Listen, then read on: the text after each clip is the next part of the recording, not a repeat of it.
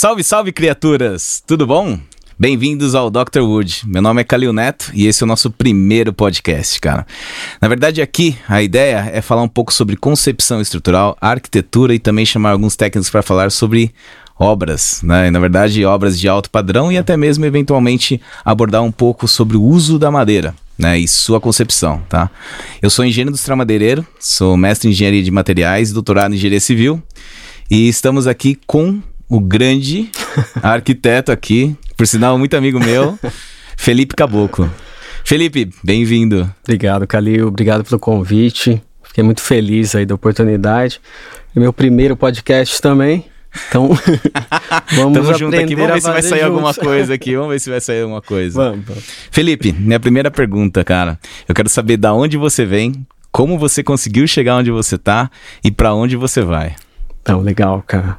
Para onde eu vou, não sei. Né? Vamos... Espero que seja longe.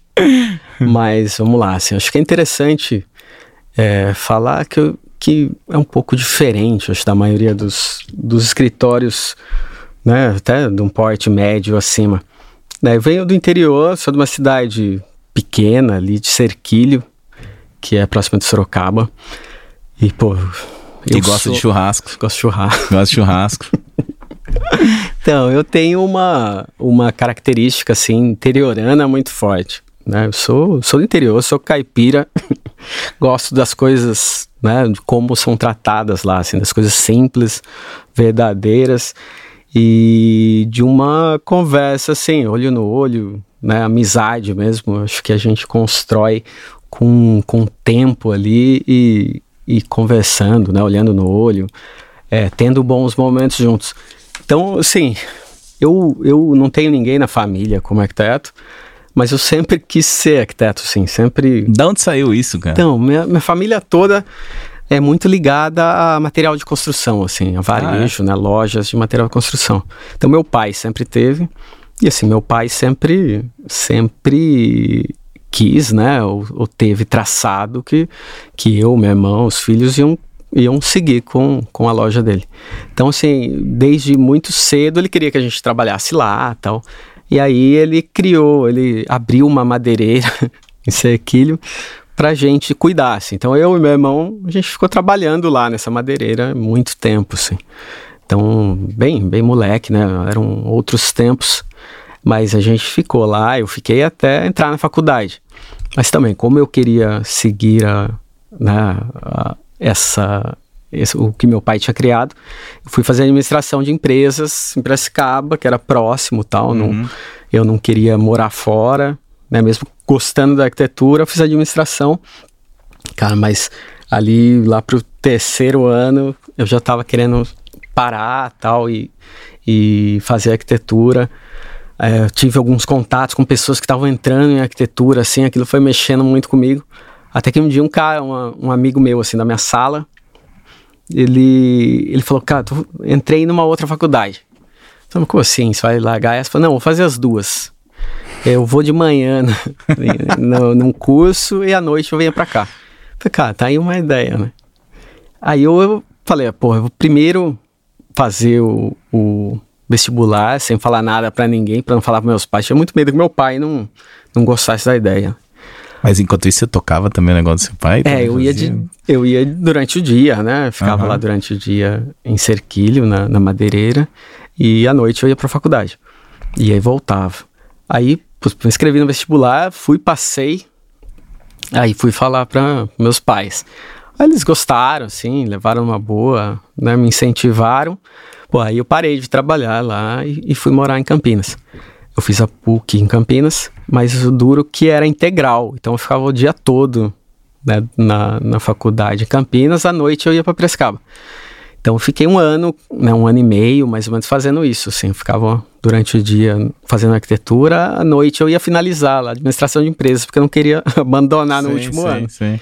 Eu me formei em administração me formei mais para saber que não é isso que eu queria fazer. Mas você usa um pouco, certeza. você tem que usar um Uso, pouco. Não, acho usa, que né? sempre, sempre ajuda, né? São, ah.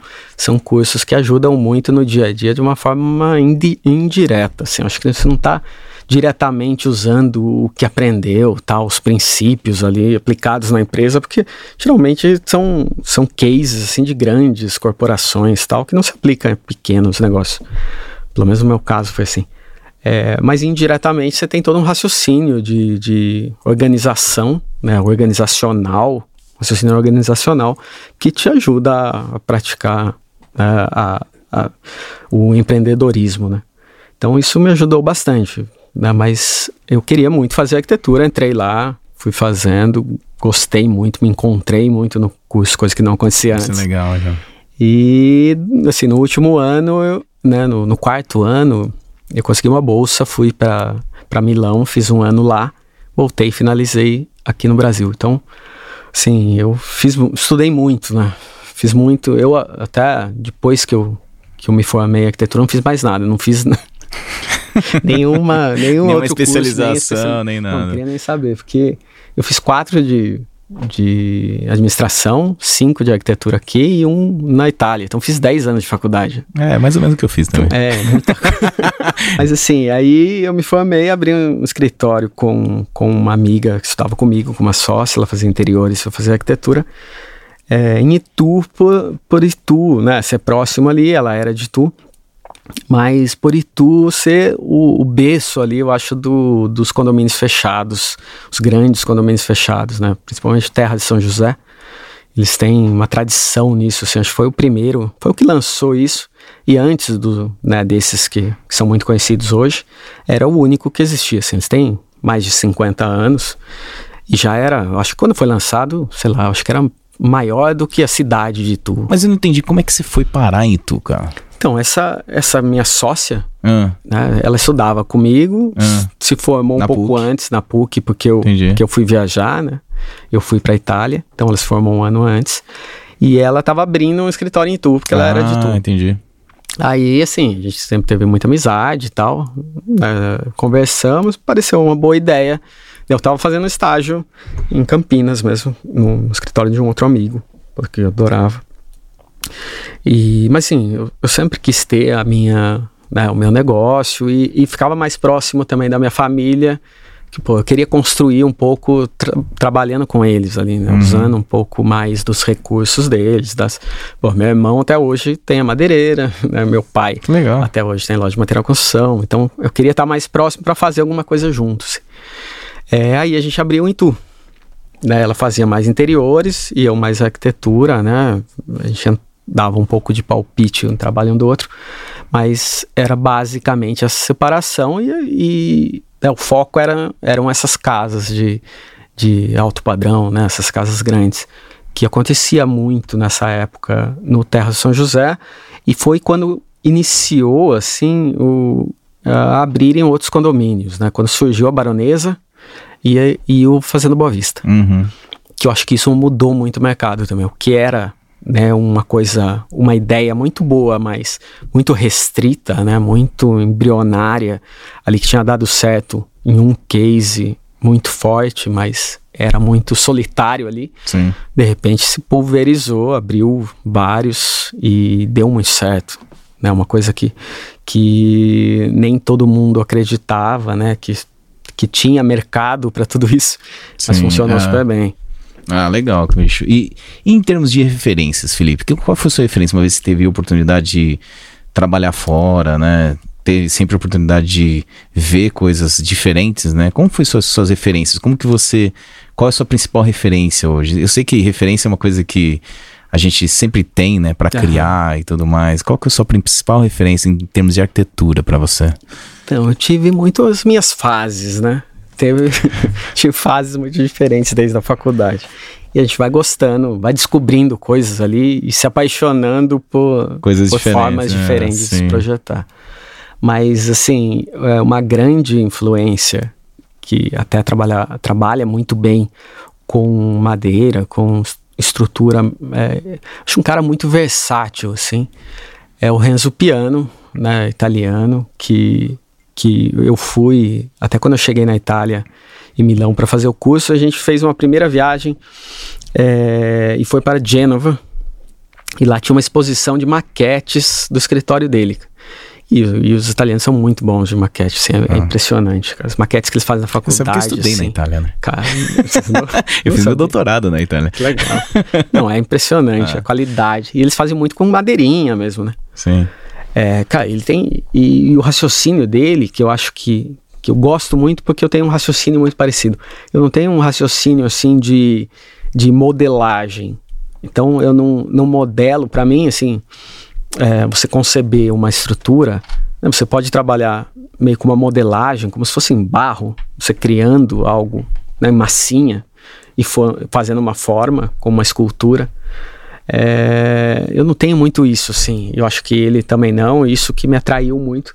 Eu tenho muito um pensamento ali de, de Lego, de encaixar peças, das peças irem se equilibrando uma sobre a outra, tal. E, eu, e ele, ele trabalha muito dessa forma. Então ele, ele tem assim projetos de, de madeira, de concreto, metálica, de, de estruturas mistas, de tudo junto. E são fantásticas, muito diferentes uma das outras. Mas tudo vem desse raciocínio ali de, de encaixe, de uma, de uma estrutura mais mecânica, né? de, de braços, balanços e, e, e apoios né, que, que eu gosto muito, assim. Então, eu tive até a minha fase mais é, de gostar muito, assim, de descoberta, tipo, do Tadawando, coisas mais sublimes, é, mas é, eu acho que tudo que, que vem do concreto, ele é mais modelado, né? O concreto, é, você projeta, né, porque você pensa a forma dela pronta né, do, de, de, algo pronto, mas você tem que projetar a forma, né? Você projeta o negativo daquilo para uhum. você encher com uma massa e aquilo ficar pronto. É, é muito diferente o raciocínio construtivo de você encaixando coisas e pendurando uma na outra tal. Que tem, eu acho que é a estrutura metálica e a estrutura de madeira. É, nesse ponto, eu até ia. Já que a gente está falando nesse ponto, né? Então, em termos de concepção, Felipe, que acho que é um dos principais coisas que eu gostaria aqui de propor junto ao podcast é como você concepciona, como você, como você, eu sei que você descreveu um pouco, mas como você concepciona em termos junto a um cliente, junto a um terreno, como você visualiza isso, como você escolhe o material. Entendemos que cada material tem o seu ponto positivo e o seu ponto negativo, onde deve Exato. ser melhor utilizado e não utilizado. Então, como que você compõe a primeira concepção e como você escolhe seus materiais para fazer realmente essa, essas obras-primas aí? então, não, é uma, uma boa pergunta. Sim, eu também eu, né, eu tive essa fase de gostar muito do Renzo, mas eu gosto muito também é, do Louis Kahn, e ele falava muito dessa coisa do material, assim, que de cada material, ele falava do.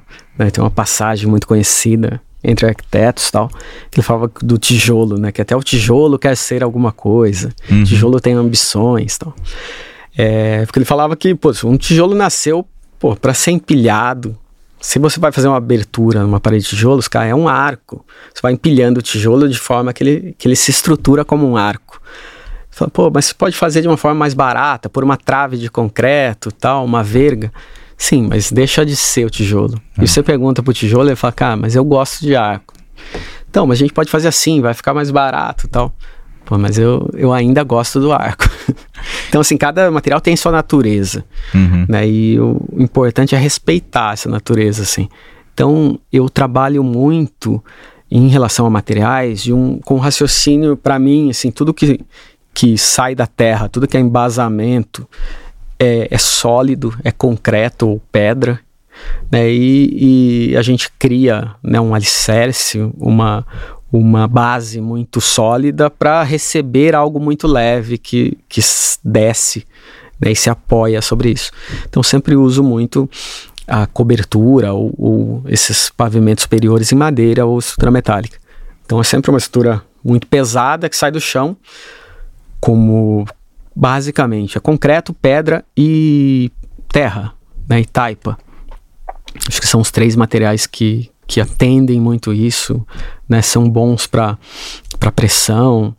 É, então, tudo sai dessa forma e a gente usa né, uma, uma estrutura muito como plano ou como uma gaiola para formar um, um pavimento se apoiando na estrutura pesada. Mas a gente tem um, uma, uma forma de conceber assim, acho que é muito, muito característica. É, sim, eu, eu, eu não, não eu me proíbo de pensar em formas antes de, de estudar ali o terreno. Então eu vou no terreno, pego todas as informações, abro um, um retrato, né, um, daquele, daquele cenário. Então eu tenho topografia, é, ventos, insolação, os vizinhos. A gente avalia muito vizinho e vista. Né, pelo tipo de, de, de, obra que a gente faz, né, casa de campo, a vista é uma coisa muito importante. Uhum. Então a gente avalia muito ali e, aonde tem vista, quais os ângulos, quais os ângulos são obstruídos por, por vizinhos ou por, por teve um bem legal que tinha umas torres de alta tensão assim meio espalhadas e a gente mapeava o ângulo de dentro do, dos ambientes principais e colocava uma árvore sempre naquele ângulo que tinha uma, uma torre. Então o paisagismo já estava todo traçado em função da, da visão para a gente querer esconder todas as torres quando as pessoas estivessem nos, nos ambientes principais da casa. Então a gente avalia todos esses pontos e começa a tentar dar soluções para esses problemas e potencializar essas é, essas vistas, essas vistas, né, tudo que tem de positivo. Então a, a arquitetura sai muito dessa resposta. Né? A gente faz um diagnóstico de todos os problemas potenciais e aí começa a, a, a ser fiel a isso, né? a, a não lutar contra isso, não lutar contra a natureza. Pô, tem uma topografia muito acidentada, ou a gente pendura a casa ou, ou pendura, não tem, não tem muito jeito. Assim. Então, grandes balanços, acho que que muita gente gosta assim dos balanços, da forma que a gente estrutura essas casas, mas vem muito em função dessa dessas características que já estão lá, assim. A gente tenta não não ser tão rude com Sim. com o que tem existente. Você sabe que essa semana, cara, eu tava com com uma reunião com um arquiteto, cara, e ele trabalhou com você, né? Legal.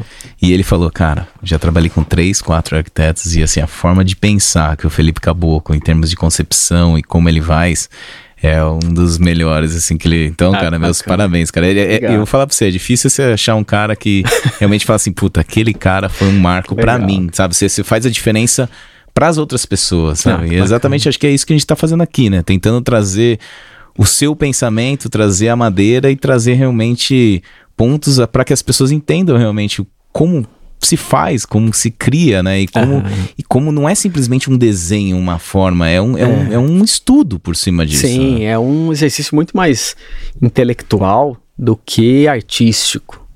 Né? Eu acho que é, é muito análise mesmo, análise crítica. Você tem que pensar, é, quanto mais se pensa, né, mais se levanta problemas e, e usos diferentes. Pô, mas esse, né, ah, isso aqui né, funcionaria se a gente não tivesse acesso de, de ninguém. Pô, mas e se, e se a pessoa acessar? Vai cair a cobertura?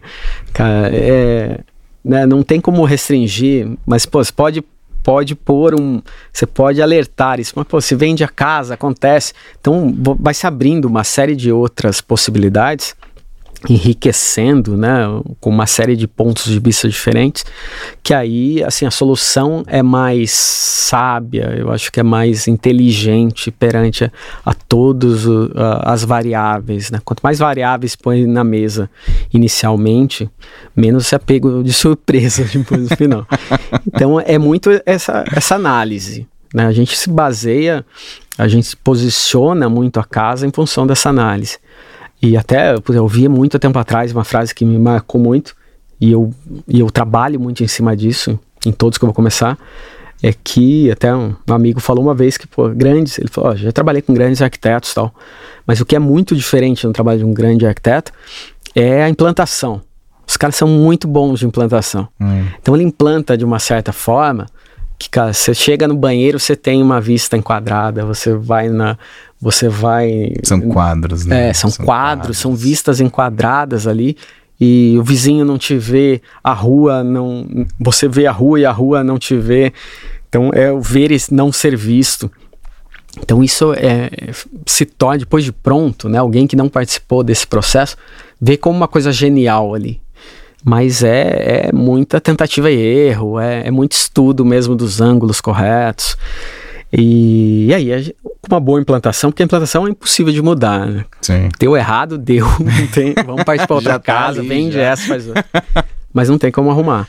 É, materiais de revestimento são mais simples, né? Mas eu acabo tendo, como eu falei do, nessa história do Renzo, eu tenho uma, uma visão de projeto muito estrutural. Né? Então penso muito em estrutura. Mas é, assim, não é, um, não é uma escolha, né, um unidunité e tal. Pô, sei lá, já fizemos muita casa de, de madeira, vamos fazer um de concreto. Né, é muito uma resposta mesmo daquelas características. Tem lugar que se encaixa melhor, né? Eu acho que para se pendurar né, numa ribanceira lá, né, é, você tem que criar pilotis e soltar uma estrutura leve em cima. A gente está fazendo um, um, projeto bacana agora, que, que, são casas, são quatro casas. A gente lançou agora no, no Instagram. E é uma estrutura toda de madeira. Né, a ideia é trabalhar só toda a estrutura superior em madeira e, e cobertura, encapsulada por, por caixilho de vidro né, para proteção e apoiada assim em, sempre em dois pontos por casa, né? Ficaria em oito pontos total. A gente tem um core de concreto e toda essa estrutura leve apoiada sobre isso, assim. Sabe que Também esse muito dessa resposta nos ah. ajuda muito, cara. Quando você fala em concepção, assim, falando estruturalmente, né? E eu sei que você pensa muito estrutural e por isso que eu gosto muito da, da tua arquitetura. Legal. Quando chega um projeto seu pra gente fazer, e assim, a gente pode até citar N projetos que nós fizemos juntos já, uhum. mas você vê que já tem um pensamento estrutural. Eu lembro que eu fiz um estudo uma vez para vocês e chegou uma coisa completamente louca lá e eu te liguei esse eu, dia. Eu, eu falei, dessa. Felipe, cara, assim, a antigravidade ainda não consegui chegar. Mas como é que você pensou nisso daqui? E, cara, foi legal que eu tive uma resposta sua estrutural. Tipo assim, sabe, aquele negócio, você fala assim, não, Calil, eu pensei desta forma e desta forma. E eu falei, porra, legal. Gostei de, desse, desse negócio. Até a gente tá com aquele projeto lá na, na, Fazenda Boa Vista, né? Que tem um vão de 6 metros de comprimento. E quando veio aquilo, eu, eu também foi uma outra ligação que eu fiz para você. Eu falei, Felipe, você pensou nisso? Eu falei, pensei que era um tre grande de treliças é. e tudo mais. Falei, cara, é Não, isso, cara, é um grande diferencial seu. É, é, sério mesmo, cara, é um grande diferencial seu quando se pensa numa estrutura, se pensa ela estruturalmente, uhum. né? Levando em consideração realmente o mais leve, do mais pesado, que às vezes as pessoas nem sabem disso, né? A madeira sempre tem que vir do mais leve pro mais pesado, que isso é muito importante pro nosso material, uhum. para realmente ter essa liberdade, ter essa leveza e utilizar o material da forma é, mais você correta. usa ele no máximo da, da possibilidade, po é, da potência. potência. Exatamente. É porque eu acho que isso que é o legal legal, assim. Pô, aquela coisa de fazer uma caixinha de alvenaria e grudar uma, uma viga de madeira na fachada para ficar bonito. É, cara, não, isso, isso aí, isso cara, é... isso aí pra minha morte. Tem que pôr fogo. assim, se tem uma viga ali, ela tem que estar tá fazendo força. Exatamente. Os então, elementos têm que ser utilizados como os elementos, é, entendeu? Exatamente. Faz, é. é o negócio do tijolo. O tijolo tem que ser empilhado. Né? Sim. O, a, a, o aço, né? a madeira tem que cumprir a função. Uma viga de madeira, ela vai estar tá ali. Quanto ela aguenta? É, é, X, ela está trabalhando com X ali sim, sim. No, no, máximo do, do seu potencial. É, essa, essa, esse caso foi muito legal. Assim, eu lembro bem que, que eu fiz assim no início, né, era, é um balanço assim, de 6 metros. E ela é apoiada em dois pontos e, e, e uma treliça sobre esses dois pontos, com um contrabalanço de um lado, então a gente fez um brise mais grosso, assim, mais pesado, para dar um contrabalanço naquilo, e uma treliça grande que a gente vai fechar com wood frame, é, e ela fica 6 metros em, em balanço. E eu fiz um, um modelinho 3D disso para conceber a casa. Ali. Depois a gente fez toda a casa, foi pedido a proposta estrutural para você, você avaliou, aí você me ligou. Eu falei, cara, você tá louco. é, porque, que cara, é isso? Cadê o pilar? Cadê, cadê, cadê esse cara? É, Felipe, a gente faz mágica aqui. e sabe, deu super certo, cara. Então, porque a gente tirou a treliça. Uhum. E a gente colocou um core em CLT no meio. Sim, sim, cara, painel, né? Ficou assim. Foi um engenheiro meu lá que a gente tá sentando, quebrando a cabeça, cara, porque assim, tem duas passagens e a treliça matava aquela passagem. Uhum. Eu falei, cara, a gente tem que fazer alguma coisa com isso daqui, que eu quero fazer isso daqui e tal, não sei o quê. Foi, falei, cara, vamos fazer um core, só que em madeira. Então, é super legal. Né? Cara, foi, super sensacional. inteligente, o lá foi resultado ficou legal, cara. ótimo. Não, ficou muito legal, cara. Ficou eu quero ver aquilo lá em pé, na verdade. É, volta um pouco. Aí é outros 500, né? Então, mas foi, foi legal que até você me ligou e falou isso. Falei, cara, mas você não viu o esqueminha do, do 3D? Falei, não, eu recebi a casa pronta. Falei, não, vou mandar o esqueminha. Aí você viu, falou, pô, não, agora entendi. Tipo, pô, a gente vai estudar. Aí depois dos cálculos, falou, aí você ligou de novo. Falou, cara, não é que deu mesmo. então, eu acho Cara, que isso é muito bacana. E posso falar? É por isso que eu não gosto de limitar os arquitetos. Quando os arquitetos falam assim, qual o tamanho de viga que você faz? Eu falei, cara, ó, a gente faz vigas de até 32 metros de comprimento, é reto ou curva. E não é o 32 metros, não é o vão limite. Você consegue fazer ligações metálicas e chegar em 100 metros de vão livre. Aham. Só que eu não vou falar pra você o quanto você tem que fazer. Eu quero que você me surpreenda e daí eu vou passar pra você a sua melhor concepção. E eu acho que é isso, na verdade, que a Rewood faz de, de bom. Ele pega o projeto e não é simplesmente analisa de uma forma assim, ah, tudo bem, o arquiteto pensou isso, mas existem as possibilidades a qual a gente proporciona para que chegue num equilíbrio de melhor custo-benefício e também atender a arquitetura. Cara, que atender a arquitetura, para mim, é tudo. É, e não tem, porque não, não tem uma solução só, né? Você tem possibilidades e o interessante é achar o melhor caminho. Sim. Eu acho que quanto mais pessoas, quanto, né, quanto maior essa equipe multidisciplinar falando ali seus problemas e, e ideias, acho que melhor é a solução, mais rica a solução no final. Porque, cara, a gente começou, não sei se, se tá no roteiro isso. Né, Aqui não precisa seguir assim- roteiro, cara. A gente tem algumas perguntas aqui, mas vamos, vamos pra cima. O primeiro, primeiro projeto que a gente fez, cara, como eu comecei, putz, é, eu tenho essa relação afetiva com a madeira, né, de, de moleque. Eu gos- gostava muito, aprendi a gostar, lidar com ela. A gente fazia madeira assim de telhados convencionais e tal. Mas aí depois da faculdade vai te abrindo outras, outras, um mundo de outras possibilidades. Então eu gostava muito disso já. Cara, e comecei a ver como eu tava em Itu e frequentando esses. Né, e, e eu ia nesses. Era um recém-formado, ia nesses condomínios. E, cara, via uma coisa ou outra e, e cara, achava muito bonito.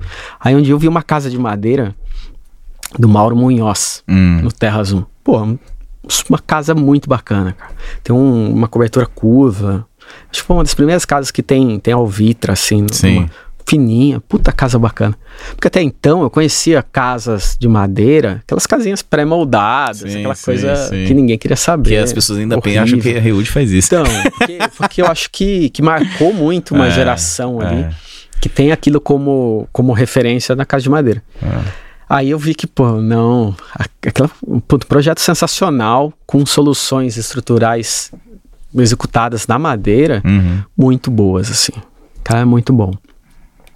Aí, pô, eu fiquei meio doido, cara. Preciso aprender isso, preciso entender como se faz. Então, pesquisei, vi a Rewood né, como uma das possibilidades. Cara, liguei lá, falei com você, falei, ah, vem aqui, eu te mostro. Cara, fui lá, putz, a gente teve. Eu não tinha projeto nenhum, cara. Falei, pô, eu tenho uma ideia de fazer. Eu lembro que a primeira vez que você foi era um pergolado, um quadriculado É. ainda. Eu lembro disso É, verdade. Era um quadriculado. tive- Depois a gente foi pra esse é, outro ponto essa aí. nem aconteceu. É. Esse quadriculado não saiu do papel. Porque, assim, eu, eu vi aquilo né, traçado, fiz um desenho e tal, mas eu não tinha um projeto pronto para sair. Eu queria aprender a, a trabalhar com aquilo. Eu fui lá, você me mostrou a produção, como que era, isso, aquilo, mostrou é, possibilidades diferentes Isso tal. faz quanto tempo, hein? Pá, Faz alguns anos. né? Nossa, cara. Pô, você é meio, eu era meio recém-formado. Eu tinha cabelo. É, pô, mas e, e me alimentou muito ali de, de um raciocínio técnico que eu, que eu não conhecia. Aí a gente fez. Foi. Ah, foi, é, foi a primeira casa lá na, no Boa Vista, tinha um quadriculado, assim, mas que não foi feito. Aí no- na segunda casa eu fiz ah, o telhado borboleta. Que é- Cara, que também, pô, eu te mostrei o estudo, você né, já avaliou, já deu ali uns toques tal. Eu ajustei aquilo, você viu até o peso pra mim, sem Ah. fechar nada tal. Avaliou aquilo, passei as cargas pro estrutural. Ele fez, né, ele considerou isso no projeto. Chegou na hora de fechar, falei, cara, né, esse, esse fornecedor já, já me atendeu o tempo todo, sem cobrar nada. Ele, ele tem um projeto na mão.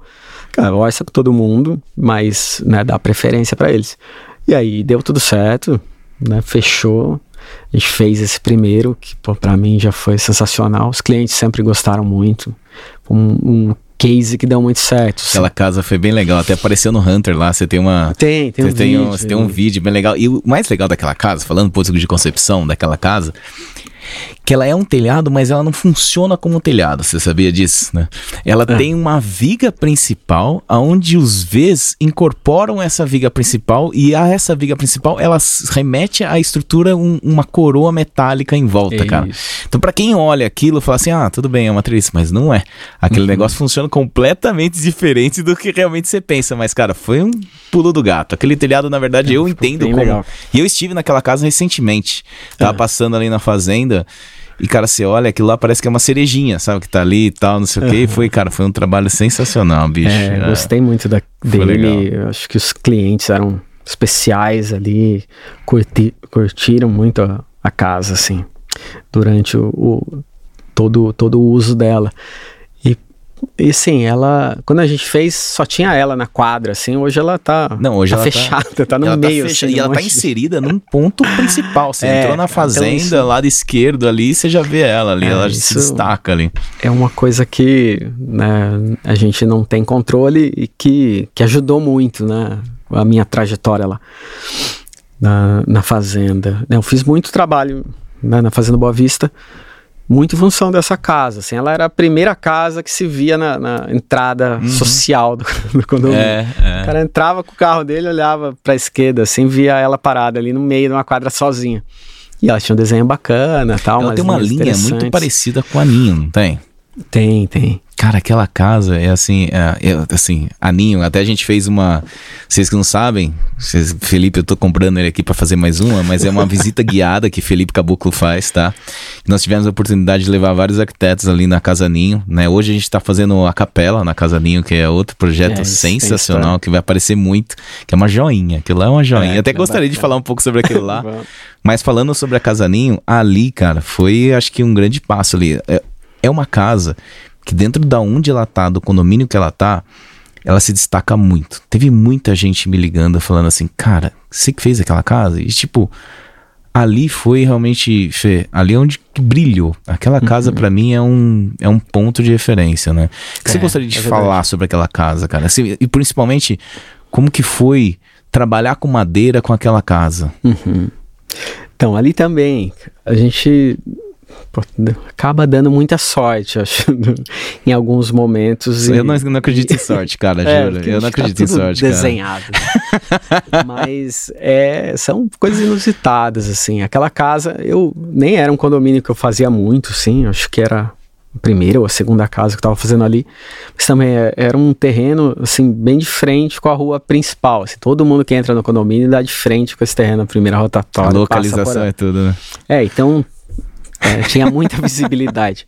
Os clientes sensacionais, assim, me deram liberdade total para fazer do jeito que eu queria fazer, assim, mas não como uma questão de desenho. Isso eles também, também deram, mas para mim é muito importante é, o canteiro de obras ali. Né? Eu uhum. comandar meu canteiro, tá? Eu poder fazer as experimentações, que a gente fala um pouco da, da capela depois. Mas é, eles deixaram a gente fazer ali todas as tentativas para chegar na solução correta. Uhum. Porque quando, quando, um trabalho é, é, é, uma criação, que existe muito, acho que tem né, uma linha de arquitetura que a pessoa atinge um, um trabalho muito legal, trata aquilo como assinatura e repete aquela assinatura em, em outros lugares. Sim. Vende mais como um produto. Mas isso perde um pouco da criação ali, não tem muito mais essa coisa de experimentação, de laboratório, que quando se faz isso, você não tem todas as soluções. Então o cliente uma vez falou, pô, mas como que você não sabe como que vai encaixar aqui esse forro nesse lugar?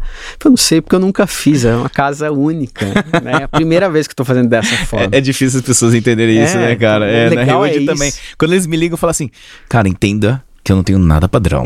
tudo que eu fabrico é para você, tudo que eu calculo é para você. E a graça Nós somos tá aí, uma né? grande alfaiataria. Então, é, é uma grande alfaiataria, cara. Gosto muito disso. É, então a gente tinha uma posição muito boa, assim, clientes muito bons que deram muita liberdade para a gente fazer dentro de, de algumas limitações. E a gente começou ali a, a fazer essa análise da, das possibilidades. E assim, era um terreno que, que é de frente com uma rotatória, então todo mundo sobe bem de frente com ela e gira essa rotatória, passa pela. contorna meio que o terreno todo.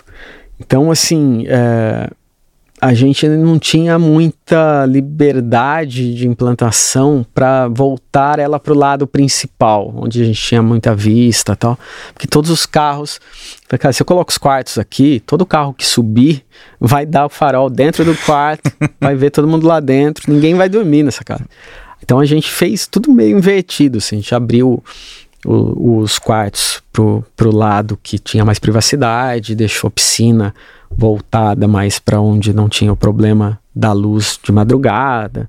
É, a gente foi invertendo isso e como é um terreno que, que a rua passa em volta dela toda, só uma face, né, você tem um vizinho, o resto ela, ela é toda circulada pela rua. Então a gente tinha, né, a ideia era uma grande cobertura, onde a gente abriria os dois lados com, com grandes portas de vidro, né, grandes caixilhos. É, e a ideia era criar algumas barreiras visuais, alguns filtros de, da visualização de quem passava na rua. Mas é isso que eu, quando eu fui na obra, eu falei, cara, essa casa aqui, se você não prestar atenção, você vai ter vizinho para tudo quanto é, é lado. Porque então, do jeito que você. Fica totalmente. É um balão exposto. ali, né? É. E depois você tem pessoas circulando de frente com ela, na lateral dela e no outro e no lado. Fundo, é. Ali, ali deve ser só, difícil uma implantação. É, das quatro faces, só uma que a gente tinha privacidade, que ah. a gente colocou os quartos. O resto a gente tinha que trabalhar com isso. E aí a ideia era ter filtros, né, como véus, né, que bloqueassem um pouco essa, essa visão de quem está fora, mas não tirasse a transparência de quem está dentro. Então a gente criou né, um pergolado que atravessava a casa, em, MLC e ele descia até o piso, né? Ele forma um L, a gente fez um pórtico onde a gente apoiou esse pergolado e desceu com ele até o piso. Então aquela sequência de pilares é para bloquear um pouco essa visão de quem passa na rua. Então a gente fez essa sequência de pilares, criou um espaço para ter vegetação, depois criou uma varanda, aí tem a, o caixilho com, com o living. Então a gente tem uma, uma sequência de, de pequenas barreiras ali para bloquear essa visão, dar um pouco mais de privacidade. É, então a madeira, né, a madeira surgiu como essa possibilidade mesmo de fechamento, como um brise vertical Sim. que bloqueia um pouco, que filtra um pouco a luz, mas que bloqueia muito a visão. Né? Você tem uma visão completa só num ângulo reto. Né? É, todo mundo que vem circulando fazendo o percurso da rua acaba não vendo dentro da casa. Então, é uma resposta a essa análise, né? Sim. A gente não colocou ali porque achou legal. É, porque fazia parte é, vamos negócio, pôr uns né? pilares aqui na frente para ficar uma, como uma coluna. não, assim, foi, foi né, em função disso e, e, acaba dando a característica principal, assim, da casa. Eu acho que todos esses pontos, como o telhado borboleta tal, lá a gente tinha, no telhado borboleta a gente tinha uma uma questão com, com a rodovia que passava do lado, a gente tinha que bloquear aquilo, mas tinha que receber a luz dali que, que era o norte, senão ia ficar tudo aberto para o sul. Cara, vamos criar uma estrutura, uma cobertura descolada, recebendo um pouco de sol. Pô, então inclina tal, eu gosto muito do, do modernismo, então Sim. teve uma coisa de telhado borboleta, Le Corbusier, Linha Maia e tal, putz, vamos usar, vamos fazer uma releitura disso, fazer o telhado borboleta, hein?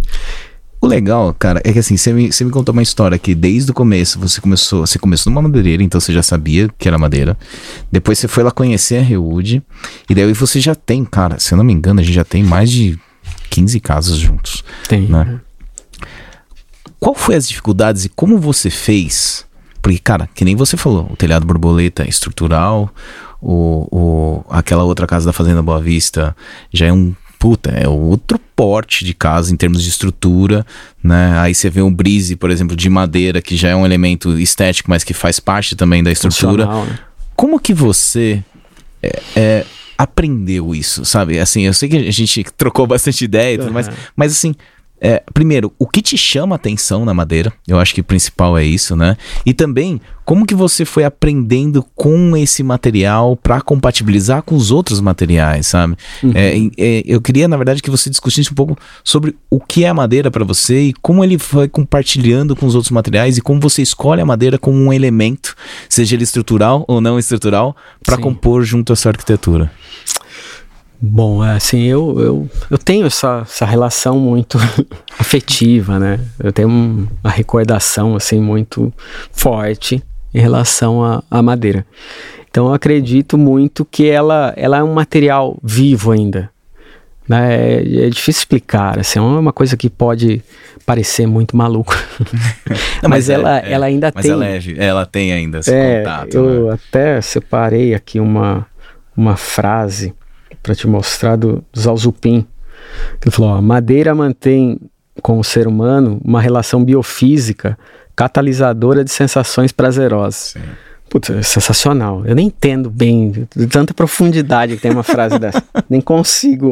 Cara, eles têm. A gente tem estudos biofílicos, cara, da madeira. A gente tem no nosso blog da Reude, a gente tem um, um, artigo lá de estudo biofílico da madeira que realmente traz uma sensação diferente e tem sido utilizado muito em escritórios porque a pessoa se sente bem lá dentro, Porque é diferente, cara. É. Eu não sei o que é, assim. Eu não sei se é uma relação, assim, de contato direto, como toque, cheiro e tal, das relações, ou se ela, ou se você tem isso já programado no cérebro e, e só de ver aquilo já te dispara a reação.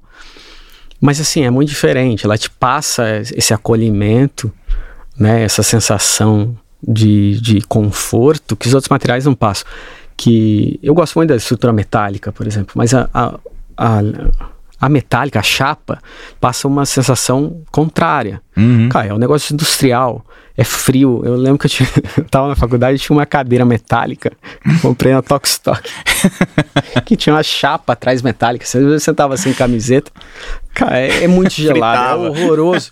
Quando tá calor, frita. Quando tá frio, te congela. Então ela, ela te inibe o toque, ela não, não tinha ela ela quer que você fique longe. Então, assim, toda a estrutura metálica, você tem que ter um revestimento, forro de madeira, né, outros materiais que quebrem isso, senão a casa é inabitável. É muito difícil de usar. A pedra, né, muito polida, né, o brilho, né, o polimento tem muito isso. Assim. Então, a madeira tem uma coisa que, que é só dela. Assim, ela desperta uma reação, acho que química mesmo do cérebro, que, que você sente bem. Então eu isso, né, eu já tinha essa ligação com ela e eu gosto muito disso, então eu não, eu não deixo ele, né, ninguém tirar a madeira dos projetos. Uhum. Eu brigo por causa da então seja no piso, na, nos revestimentos. Agora a minha a minha concepção, né, a minha forma de projetar é muito estrutural. Então eu eu não consigo olhar um material sem sem pensar nele se estruturando ali, né? Dele trabalhar como estrutura. Tanto, né, eu acho que uma nova possibilidade que abre muito forte é, é, é o painel, né? É, é Sim, o CLT, CLT, o NLT, que é o que a gente também está então, colocando lá. É, isso a gente está começando a, a, a, explorar mais, porque muda tudo também, todo o processo construtivo, estrutural. Cara, não são mais pilares, vigas, Cara, é um painel. É um painel é, se estrutura. É, só para quem não, não, sabe, o CLT, na verdade, é o Cross Laminated Timber, né? Que são placas, a gente consegue desenhar por placas, né? Que são painéis, são peças, na verdade, coladas entre si, cruzadas. E o NLT são peças pregadas que a gente consegue colocar um friso e tem um melhor movimento num sentido só.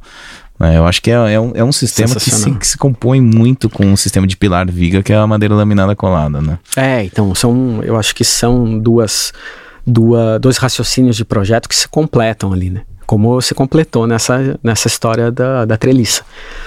Cara, elas são muito complementares e uma dá força para a outra ali. Então Sim. abre uma, uma série de possibilidades que, que tem que ser explorado. e, e, sim, não tem por que não fazer, né?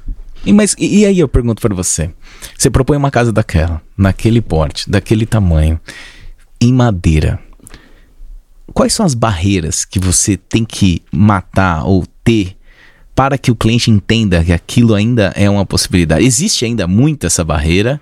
Ou existem alguns clientes que realmente, é, eu entendo, sei que esse material, qual é a sua possibilidade, né? Porque, querendo ou não, o produto engenheirado de madeira na Áustria e na Alemanha, cara, é, é, é o, é o futuro. Eles são o futuro já. Se né? explora há, há, muito tempo também, né? É, hoje a gente tem nórdicos. prédios de madeira Sim. de 85 metros de altura, 100% feito de madeira, de cordas, de, com, de elevador feitos de madeira. Nossa. Mas ainda no Brasil, ainda é uma coisa que ainda tá. É, eu acho que existe ainda o preconceito, né? Acho que vem, vem dessa, desse período aí de casas pré-moldadas muito estranhas.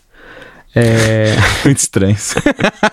e, e, mesmo do material ali, né? Eu acho que o brasileiro tem muito uma ligação com essa coisa de, da, da solidez, né? Da construção tal, de construções tradicionais, de tijolinho ali, que não se vê em outros países, né? A construção seca é uma realidade em muito, muitos países, que aqui é, é uma coisa ainda embrionária, né? Que se fala muito, mas acaba esbarrando muito nessas barreiras, porque a gente consegue explicando, né, mostrando o potencial, mostrando que aquilo não é não é uma furada, né? Aquilo é uma ótima possibilidade. É só ele ele desmontar um pouco aquele aquele preconceito, aquele três porquinhos. É, e, e começar a olhar de verdade ali o que aquilo representa, Sim. o que aquilo tem de ganho é, então a gente consegue fazer esse trabalho. Né? A gente consegue apresentar para uma pessoa e, e, convencer ela que aquilo é uma boa ideia, porque é uma boa ideia. Porém, né, é um trabalho ainda de formiguinha, né? Acho que grande grande parte da população ainda né, tem preconceito. O que acontece muito com a taipa, o que acontece né, Posso com a madeira, falar? pode ser eu... mais com a metálica. E eu vou entrar num ponto, cara, porque o preconceito, na verdade, a definição de preconceito é falta de informação ou Sim. falta de contato, na verdade. Uhum. Por eu acredito que ainda o material seja, entre aspas, muito novo no Brasil, que ainda é muito embrionário, poucas pessoas tiveram por exemplo, possibilidade de realmente ter um contato. A gente tem um edifício aqui na Brigadeiro Faria Lima, quando eu entro lá e vou, por exemplo, almoçar ou tomar um café, eu pergunto pro cara, viu, você sabe que esse prédio é o primeiro prédio? Aí o cara olha, o cara trabalha lá, bicho. O cara olha e fala, nossa, é verdade, então, o prédio é, é de madeira, assim, sabe? Né? Então, assim, então ainda não é. Eu falo muito com, com os arquitetos lá, às vezes você vai projetar uma porta, o cara não sabe direito como funciona uma porta. Meu, mas passa embaixo de porta a sua vida inteira, cara. Você tem na sua casa. Olha para ela, você, vai, você já vai entender. É, é. Mas é. Eu acho que. Que vem mas quais são as né? primeiras principais perguntas que o pessoal te fala quando você propõe madeira? Da madeira? É.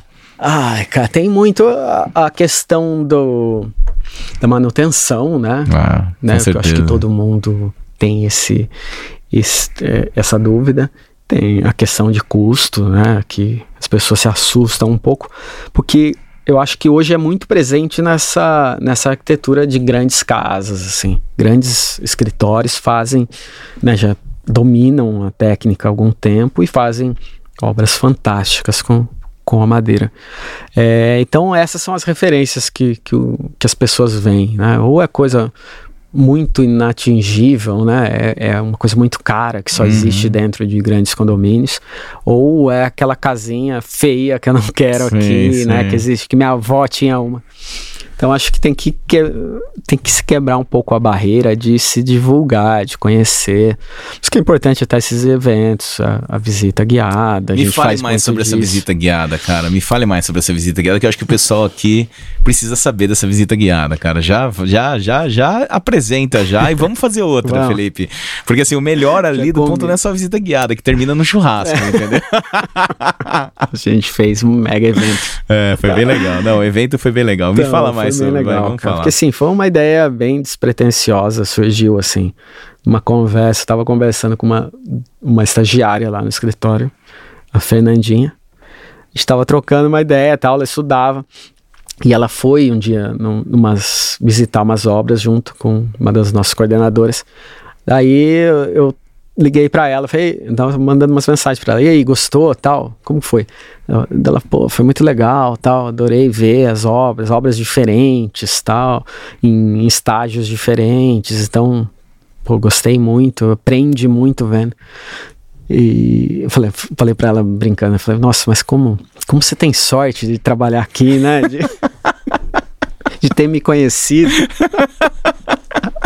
Aí a gente deu risada e tal. Ela falou, não, mas é verdade, tem, tem amigas lá que na faculdade que nunca, nunca entraram numa obra, né, sempre pedem, eu posto, aquelas pedem para vir junto.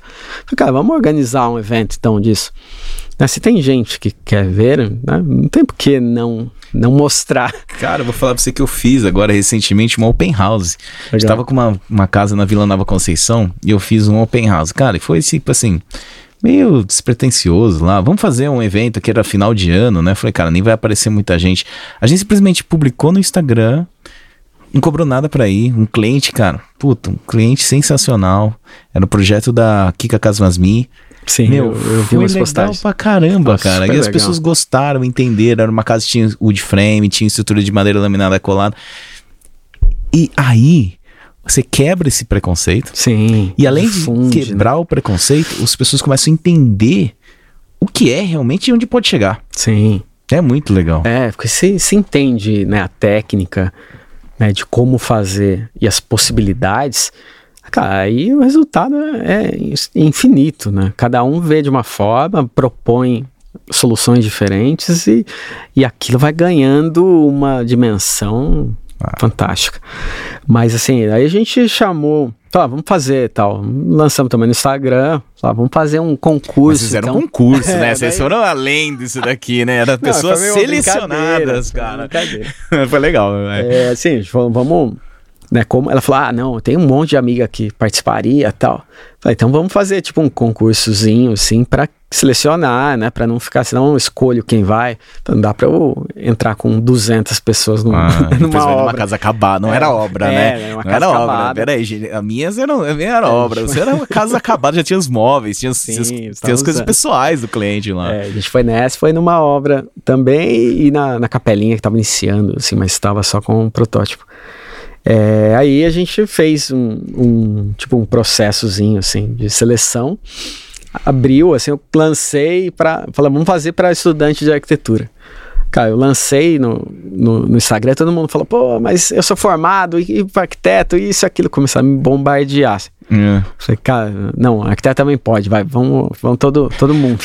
arquiteto e estudante. Aí os caras, não, e construtor, eu queria ir, eu sou engenheiro. Nossa, cara, quer saber? Cara. Qualquer um. Pode entrar, pode entrar no rolê. Um. Entra, só manda uma foto, a gente vai fazer uma disputa lá. As... Então, como é que funciona essa disputa que eu não entendi até agora? Eu lembro que tinha lá umas fotos, não, essa ou essa, eu não entendi, é, cara. Como é que era? assim, né, cada um mandava uma foto de arquitetura. Né, o que quisesse, assim. Aí a gente fez uma seleção dentro do escritório, né, para selecionar. A gente tinha 30 vagas para para selecionar, né, para escolher as pessoas. Aí teve muita gente, a gente pré-selecionou 60 fotos e ia colocando todo dia ali 10 pessoas, né, 20 pessoas, né, em disputa um a um. Então cada um escolhia uma foto ali, né, de duas escolhia uma. Quem ganhava, ganhava a vaga.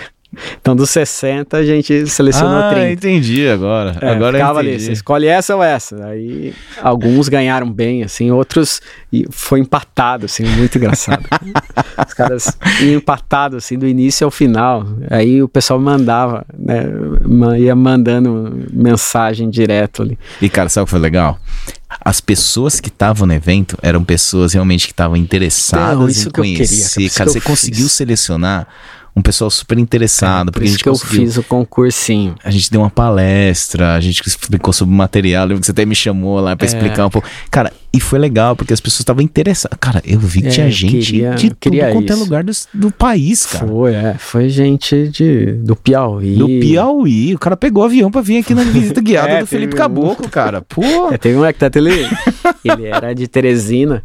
Falei, pô, mas você veio direto? Ele falou, não, eu vim, mas meu sócio estava em Paris, ele veio para cá, depois eu vou voltar para Teresina. tá virando internacional já, cara, vou falar então, assim. Mas, mas eu, eu fiz o concurso, assim, mais por isso, sim. Eu falei, ó, não vou jogar só no, sei lá, quem se inscreve primeiro ganha, porque às vezes o cara pega ali, põe o nome, porque não, apareceu, é. não tem muita vontade, chega lá fica gente querendo passar coisas e a pessoa meio sem interesse. Sim. Então eu queria pessoas que realmente estivessem interessadas e aí a gente abria e falava, a ideia é não ter limitação de informação, assim, não não pode ficar essa coisa chata de, de escritório ter segredo, que não pode passar o conhecimento de um para o outro. Eu recebi muito conhecimento de, de outros arquitetos. Cara. A troca, como a gente fez muito. Sensacional. Essa troca de, de informação, de vivência, de cases, é, é, é essencial para a formação do arquiteto. Então, assim, falei para minha equipe, falei, vocês ajudam a atender todo mundo tal, mas passe informação, fala tudo que tem que falar, mostre, vamos mostrar tudo que deu certo, tudo que não deu, os defeitos. Eu, eu fui na primeira obra, a primeira coisa que eu mostrei um defeito, falei, cara, que isso aqui devia estar tá alinhado tal, mas a gente não conseguiu, ficou torto isso aqui e tal. Deveria ser desse jeito, para quebrar esse gelo de estar tá fazendo uma propaganda. Cara, é, é dia a dia, é, é linha a linha, tijolo a tijolo, cara. Cara, e foi legal que eu tava lá, os caras me paravam para conversar sobre o material, falar sobre o material e até mesmo, cara, que e foi a, a finalização foi na Casaninho, né?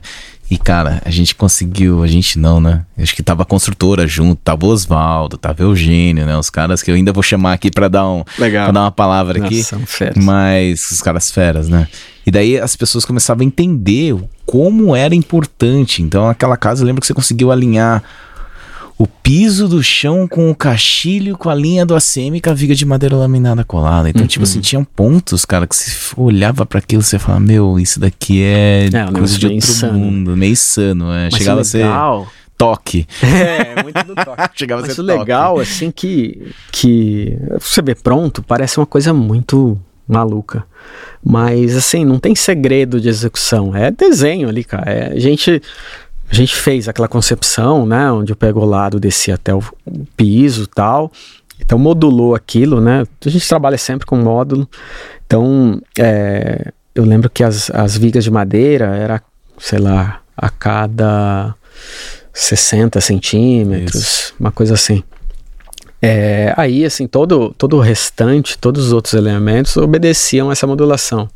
Então, a porta de vidro era, sei lá, 2,40, né? O piso era de 1,20 e a gente saía desses alinhamentos né, centrais da, da madeira. Aí mesmo as paredes de concreto tal, a gente implanta, ajustou para para bater a modulação. Sim. Então não tem assim grandes segredos ou fórmulas muito mirabolantes, mirabolantes para fazer, fazer, né? Mas tem gasta um tempo ali, é né? Tempo, cara? é dedicação ali, cara. É, é, suor ali de fazer. Tipo, paginação de piso é uma coisa que ninguém valoriza muito, Sim. trata como uma, uma um trabalho estagiário. Cair dá um trabalho gigante, cara. Se desenha aquilo ah, assim não ficou bom, e se alinhar por ali. Então, assim, no, no vigésimo desenho começa a ficar legal. É. Então é, é, tentativa e erro e acertando até, até ficar bom.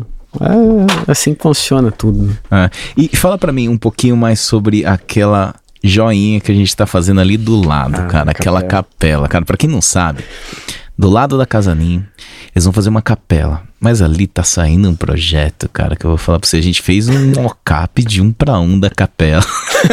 Ah, isso é inédito. Eu nunca é vi isso. Legal. Não, eu nunca vi isso, juro, cara. Isso daí, pra mim, acho que depois a gente pode até publicar, fazer um outro podcast só falar sobre aquela é. capela, cara.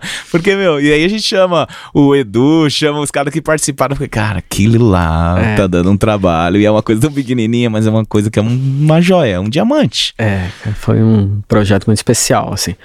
Porque é isso que, que é, eu tava falando da, da liberdade, né? A gente fez o desenho tal, é, eles gostaram, já é, são os proprietários da casa, né? Mesmo no, no início, eles, eles falaram da ideia de fazer uma capela tal, mas era ter meio que uma, um oratório, alguma, um pequeno espaço ali na casa mesmo para né, para oração.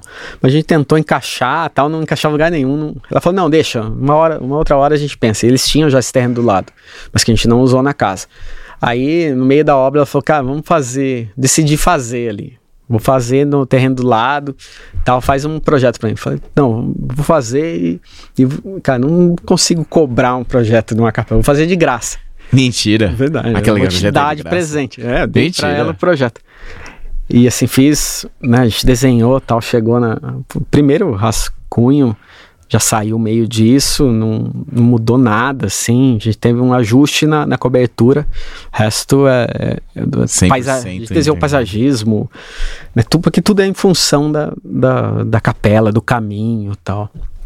Que a ideia era que a gente criasse um percurso para chegar até o ponto onde a capela realmente acontece. E ali tudo, tudo é, é novo, assim. Eu né? A gente criou uma estrutura de concreto que sai do chão como uma, Não, uma fita. E aqueles testes, cara. É, e aí, que, eu... Assim, eu até vou, o pessoal que vai seguir a gente, vou até deixar os links das fotos, sabe? Legal, até mesmo do seu Instagram, do nosso Instagram, para o pessoal ver essas obras, porque, cara, é coisa de outro mundo. Aquilo lá vai ficar é, coisa de outro mundo, tinha cara. uma, uma forma muito orgânica e, e aí teve que encaixar a estrutura também. Surgia essa estrutura de concreto do chão e a gente baixou a estrutura de madeira fazendo uh, a capela em si. Só que ela é inteira orgânica, ela tem curva, ela tem ângulo, ela tem, é, ela é redonda. É... Então a gente, cara, não tem um pilar igual ao outro, cada um sai de uma altura aquilo e a gente lá, encaixa o dá mais, dá, mais, dá mais dor de cabeça fazer aquilo lá do que uma casa de 1.500 metros quadrados, cara, juro, juro, dá muita dor de cabeça. A gente teve que desenhar tudo, tudo, cachilho, Mas essa, de água. É a grande flexibilidade da madeira, eu acho. É. Principalmente da madeira engenheirada. Né? Então a gente conseguiu adotar realmente o que a arquitetura queria numa forma curva dentro dos materiais, mesmo no concreto tendo a sua plasticidade e a uhum. madeira conseguindo através da sua fabricação, cara. Eu acho que isso é. É, cara, foi muito São esses legal, projetos assim. que me deixam. Porque ali toda a solução era, era do zero, né? O é, Castilho a gente foi, foi desenhando, mas até ele, né, ele vai a gente fez. Uma coisa da liberdade é que ela deixou a gente fazer uma. A gente falou que era uma coisa muito difícil, né? Nunca tinha sido criada, a gente tinha que fazer um teste. Agora, se faz um teste fora de medida, você tem umas surpresas no final. Sim. Aí falou, acho que a gente, o ideal é a gente fazer o pior trecho, mais difícil, em um para um. Vamos fazer um a capela. Um. Vamos, Vamos fazer, a capela, aqui. primeiro aqui do lado, para depois a gente fazer a original. Uhum. E ela topou, a gente fez. Aí assim, pô, fez muito ajuste depois de ver esse protótipo. A gente mudou toda a forma, mudou o topo, mudou o encaixe, deu muito, muita solução vendo o que não deu certo. E aí a gente fez o original do lado, que aí foi ficando bem legal, assim. Então, né, vocês montaram um protótipo um para um ali dos ah. pilares, a gente encaixou o cachilho. Então, tudo ali a gente testou antes para depois fazer o real. E é tudo novo, né?